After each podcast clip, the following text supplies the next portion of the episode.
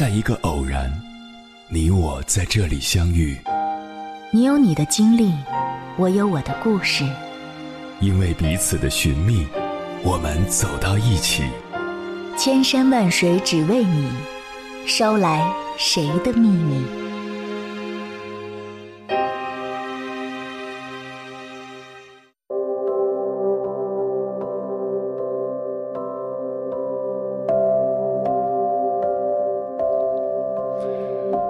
回来，各位夜行者，这里是正在直播的中国交通广播心灵夜话栏目《千山万水只为你》，深夜不孤单，我是迎波，我要以黑夜为翅膀，带你在电波中自在飞翔。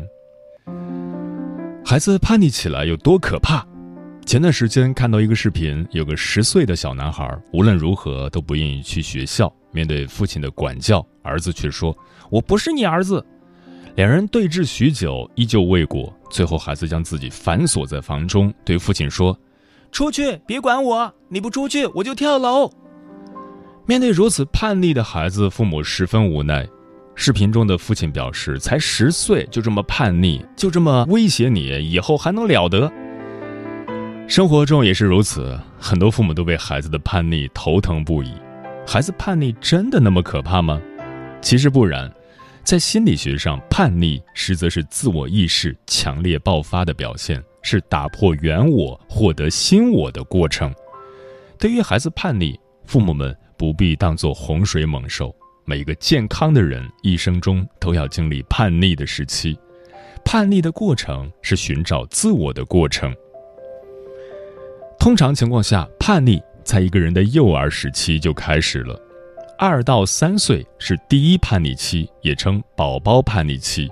这时，孩子的自主意识开始萌芽，对周围世界产生探索的冲动，初步有了自我与需求的概念。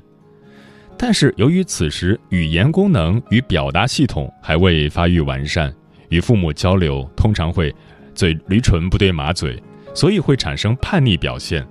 比如，给他不喜欢吃的食物，他会直接摔碗。玩具要自己摆放，别人动就会发脾气等等。英文中的 “terrible two” 可怕的两岁，说的就是这个时期。六到七岁是第二叛逆期，也称儿童叛逆期。这个时期主要是由于孩子独立意识的觉醒，最大的表现就是凡事都要自己做，不容许别人插手插嘴，对于父母的干涉会顶嘴发脾气。此外，孩子开始对自尊有了概念，开始不满于外界的各种规则。十二到十六岁是第三叛逆期，也称青春叛逆期，这便是大家广义上认知的叛逆期，也是让家长们最头疼的一个时期。在这个阶段，孩子的自我意识与独立意识进一步增强，开始渴求平等，渴望独立，追求自我。尤其不满于父母的说教与强制，更会采取激烈的反抗措施。其实每一次叛逆都是由封闭世界向开环世界的试探。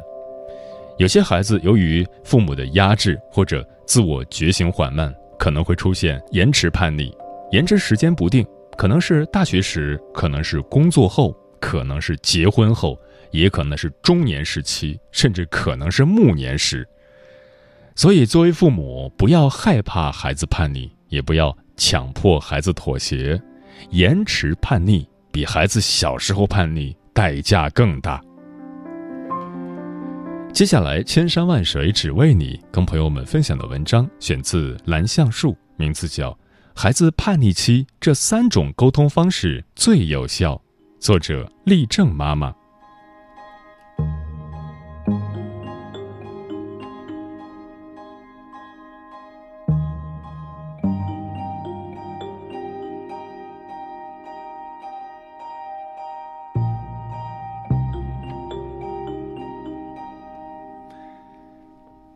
刚学会走路的小屁孩进入可怕的两岁，就开始把“不要不要”挂嘴边；再到七八岁狗都嫌的年纪，动不动就跺脚，哼的一声就开始闹脾气；到了青春期，一点就着的顶嘴、摔门，甚至离家出走。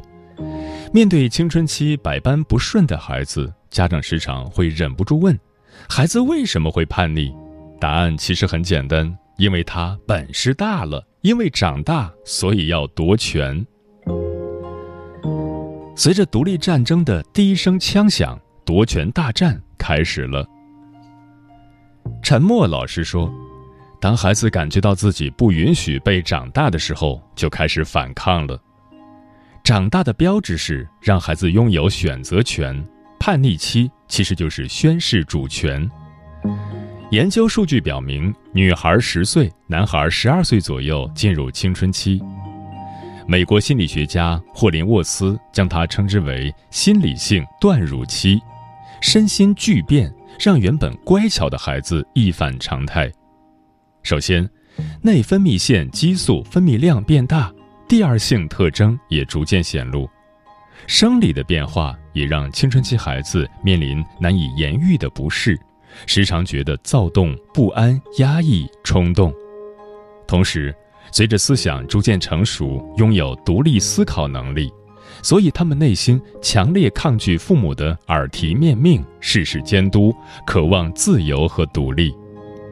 于是，通过顶嘴、脾气暴躁。表现的无理和粗鲁等叛逆性行为，来跟父母针锋相对，宣示主权；故意用破坏性的方式发泄自己的力量和不满，甚至做出自残、轻生等不可挽回的行为。有一份调查显示，约百分之七十的孩子在青春叛逆期会和父母唱反调。百分之七十五的家长认为，顶嘴是孩子成长中最令人讨厌的事情。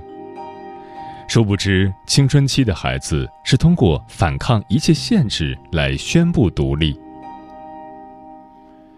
著名心理学家阿德勒在《自卑与超越》一书中写道：“许多青春期的逆反行为。”都出自对展现独立性、追求与成人平等，以及对男性或女性气质的渴望。所以，所谓的叛逆、唱反调，只是孩子在用对抗来维护自己的心理空间，用顶嘴来维护自己的主权。此时，如果父母明知山有虎，偏向虎山行，跟倔强的逆反娃硬碰硬。那么结局一定是鸡飞狗跳，两败俱伤。电视剧《小别离》中的几位父母对儿女的关心就是密不透风，怕他们早恋耽误学习，怕他们被坏学生带上歪路，所以翻孩子的书包，偷看孩子的日记，一言不合就唠叨训斥。在这个越追求自由、越渴望独立的阶段。父母管得越严，孩子的逆反心理就越严重。最后，这几位青春期的孩子都不约而同地用打架、恋爱、厌学、顶撞师长、离家出走来进行反抗和宣泄，以求证明自己、捍卫自己的独立。一方渴望独立，一方拼命压制，青春期的孩子与父母注定有一场战争。这是孩子寻求自我的夺权大战，打响了人生独立战争的第一枪。随着枪响，父母的作战方略就不得不审时度势、见风使舵了。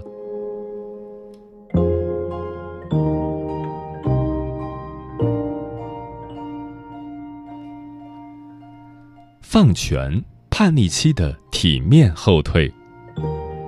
许多人说。两岁的叛逆能忍，十二岁的叛逆难扛。父母最大的卑微就是孩子到了青春期，青春期的叛逆能够折磨得你黔驴技穷，身心崩溃。无论你多努力，想要顺应孩子成长的变化，想方设法应对他们各种怪异的行为，可是常常一片冰心，一腔关怀，一张笑脸，迎头怼上的却还是冷冷的背影。扎心的顶撞，嫌弃的白眼。其实，与其说青春期的孩子最叛逆，不如说青春期的孩子最脆弱，最需要父母爱的滋养。冷酷桀骜的外表底下，往往藏着的是一颗炙热的、渴望被理解和接纳的心。在这里，给家长提供三点建议：一、争权不是逆反，而是成长。独立性和依赖性的矛盾相依，是叛逆期孩子心理的最大特点。渴望独立，但思想尚未成熟，社会经验匮乏，经济和生活都还需要依赖父母，心理上的脆弱和无助，更让他们盼望得到父母的关怀。所以，又想逃离又离不开的心理矛盾，只能用外在张牙舞爪的挑衅来彰显自我，寻求关注和理解。渴望孩子成长，又不舍得放手，同样是父母内心最大的矛盾。许多父母跟孩子最大的争执是，父母总是打着“一切都是为你好”的旗帜规划孩子的人生，希望孩子能够按部就班走在自己铺设好的康庄大道上。兴趣班是父母选好的，学校也是父母筛过的，填报志愿是父母决定的。就连每天吃饭、穿衣、出行、交的朋友、做的练习册，父母都恨不得一一包办，理由就是希望让孩子走最少的弯路，收获最有利的人生。所以，当孩子揭竿而起，竖起独立的大旗，要求走自己的羊肠小路时，父母的内心难以接受，仿佛那是一场毁灭人生的自杀式奔赴。孩子渴望探索自己的人生，父母认为孩子会毁了自己的人生，一场相互对抗的权力之争就此爆发。韩国首尔一所知名小学的校长李柳南是一位颇受盛誉的教育专家，可大家却不知道他曾经被青春期的儿女视如仇敌。儿子热爱跳街舞，他认为不务正业；女儿想学漫画。他极力反对，为了让孩子遵循他的教育路线，而霸道的监视和控制孩子的一举一动，不允许孩子有任何个人的想法。直到儿子患上社交恐惧症，女儿抑郁自残，双双退学，他才痛定思痛，反思自己独裁式的教育，开始学会倾听，学会信任，学会放手，让孩子为自己的人生做选择。他的改变让亲子关系得以修复，孩子们重新找回信心和追求。后来，女儿考上了美国大学的心理学系，成为唯一一个成绩拿全 A 的留学生；儿子也考取了哲学系研究生，立志成为一名作家。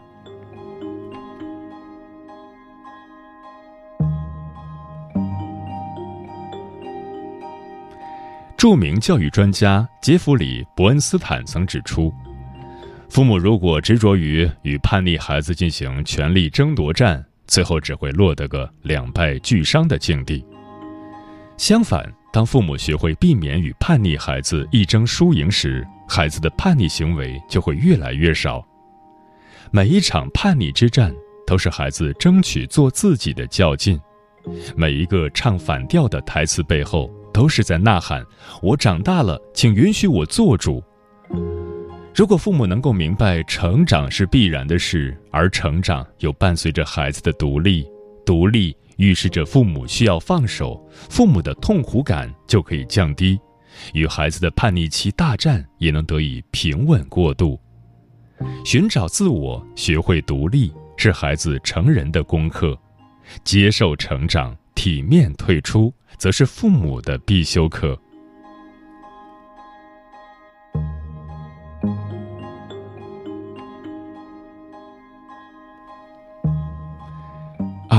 适当放权，给予孩子有限的选择。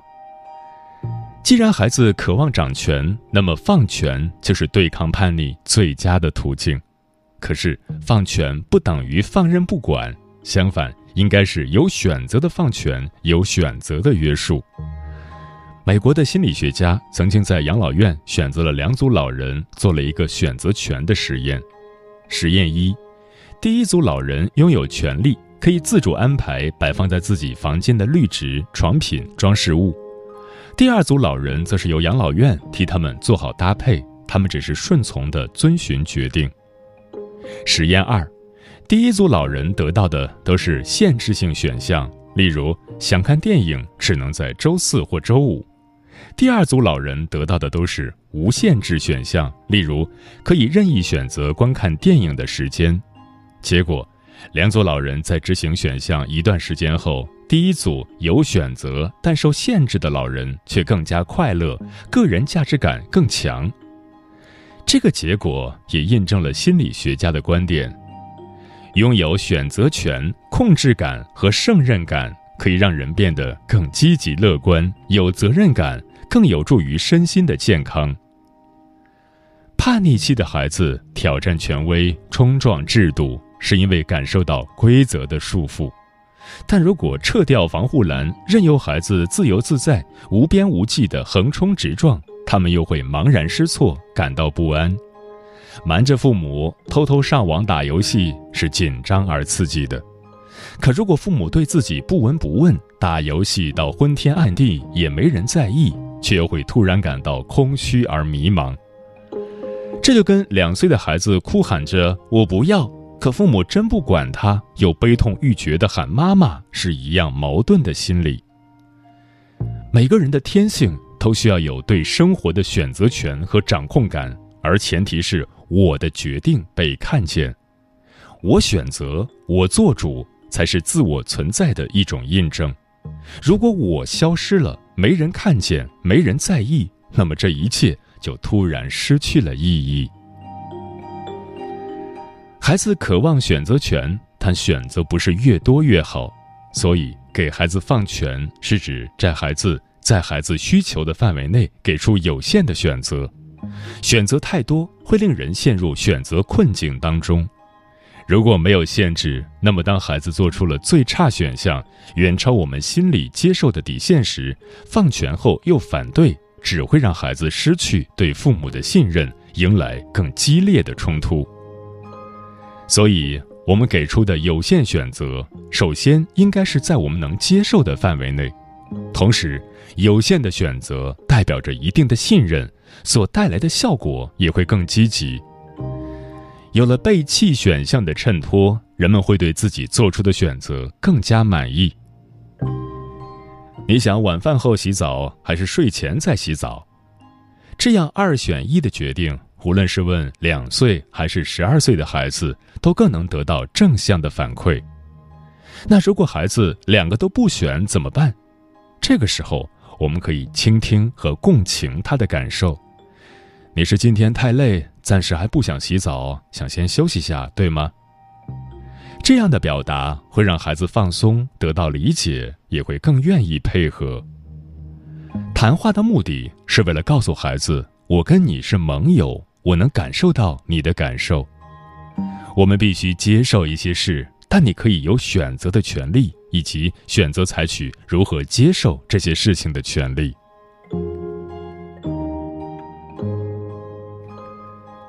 争权大战的背后，其实孩子要的就是尊重。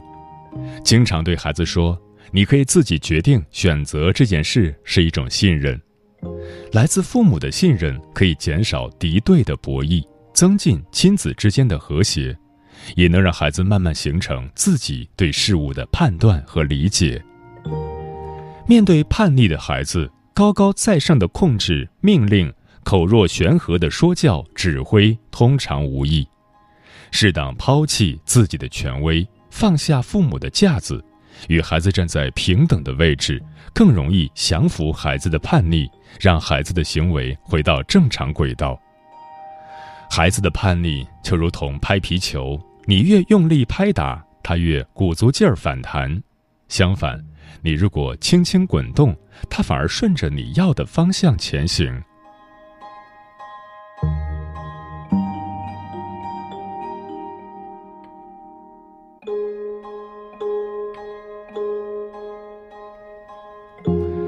三，当你希望孩子配合时，试试拆屋效应。可是，总有一些事情是必须要做，但孩子不愿配合的，例如堆积如山的作业、疲于奔命的培训班、高强度的体育锻炼等等。那么，我们可以试试用拆屋效应的方法来引导孩子顺着我们想要的方向前进。何为拆屋效应？这个词最早源自鲁迅先生无声的中国译文，他指出，国人的性情总是喜欢调和折中的。譬如你说这屋子太暗，说在这里开一个天窗，大家一定是不允许的。但你主张拆掉屋顶，他们就会来调和，愿意开天窗了。这种先提出难以完成大要求，再适当的让步，提出小要求，对方会权衡利弊，更容易接受后者。心理学上称之为“拆屋效应”。简而言之，就是以退为进。例如，女孩在冬天坚持要穿一条短裙出门，比起坚持让她换回长裤、披个外套的建议更容易被接受。那么，当你希望孩子每天坚持晨练一小时，不如先提议从每天跳绳五百下或慢跑五圈开始，缓慢过渡。在这过程中，通过积极的赞赏、鼓励，他逐步增加锻炼时长，最终达到晨练目的。拆屋效应在心理上会让孩子看到父母的退让，也让孩子在面对困难时带来缓冲区和安全感。拆分目标，难度逐级递进，孩子在做事情的时候就会更加有信心和动力。想让孩子配合，需要的不仅是曲线救国的套路，玩的还是心理战术。让孩子赢了父母，让父母赢得孩子。每一个叛逆期的孩子。都是希望通过战胜父母来宣示自己的独立。为人父母在这场战役中需要做的就是体面后退，放下焦虑，理解和接纳这个阶段的孩子，建立安全型的依恋关系，支持独立，也愿意给予支持，鼓励探索，也提供安全的港湾，赋予选择权，但也引导方向，帮助他养精蓄锐。也助力他冲击激流险滩。虽然父母看似失去了对孩子的掌控权，却赢得了孩子的心。不战而胜是这场夺权大战最好的双赢结局。养育是一场盛大的告别，懂进退才能成全孩子，懂放手他才能展翅高飞。相信孩子成长的蜕变虽然带有阵痛。但破茧成蝶，却终会迎来光明。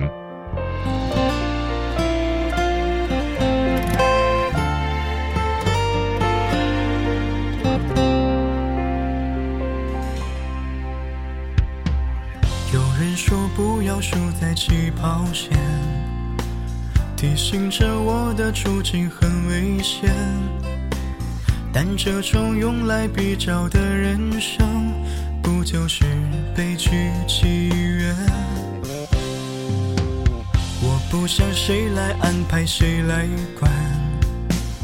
我甘愿付出眼泪和血汗，不期待谁所谓的安全感，何不让天性说了算？谁的青春不叛逆？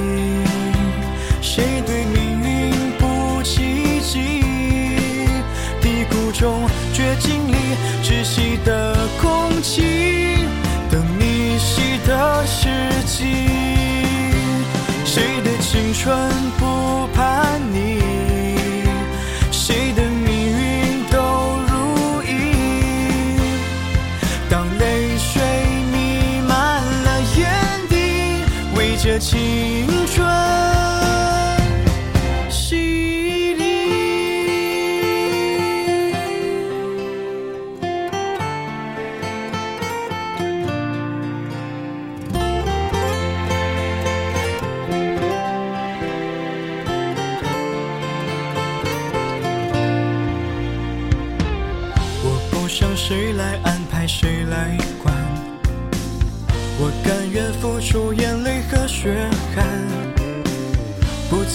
谁所谓的安全感，何不让天性说了算？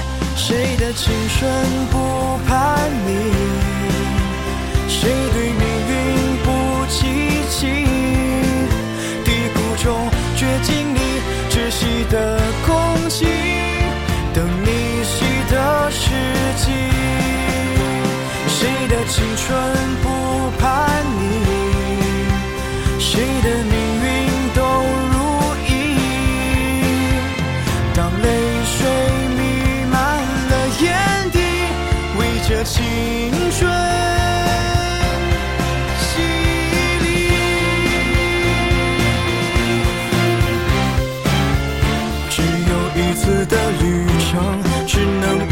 相逢。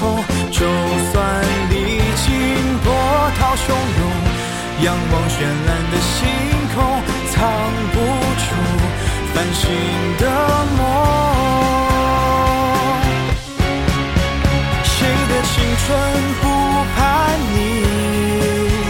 谁对命运不积极？漆黑中，大雨里，执着的专心，目光更加坚定。谁的青春不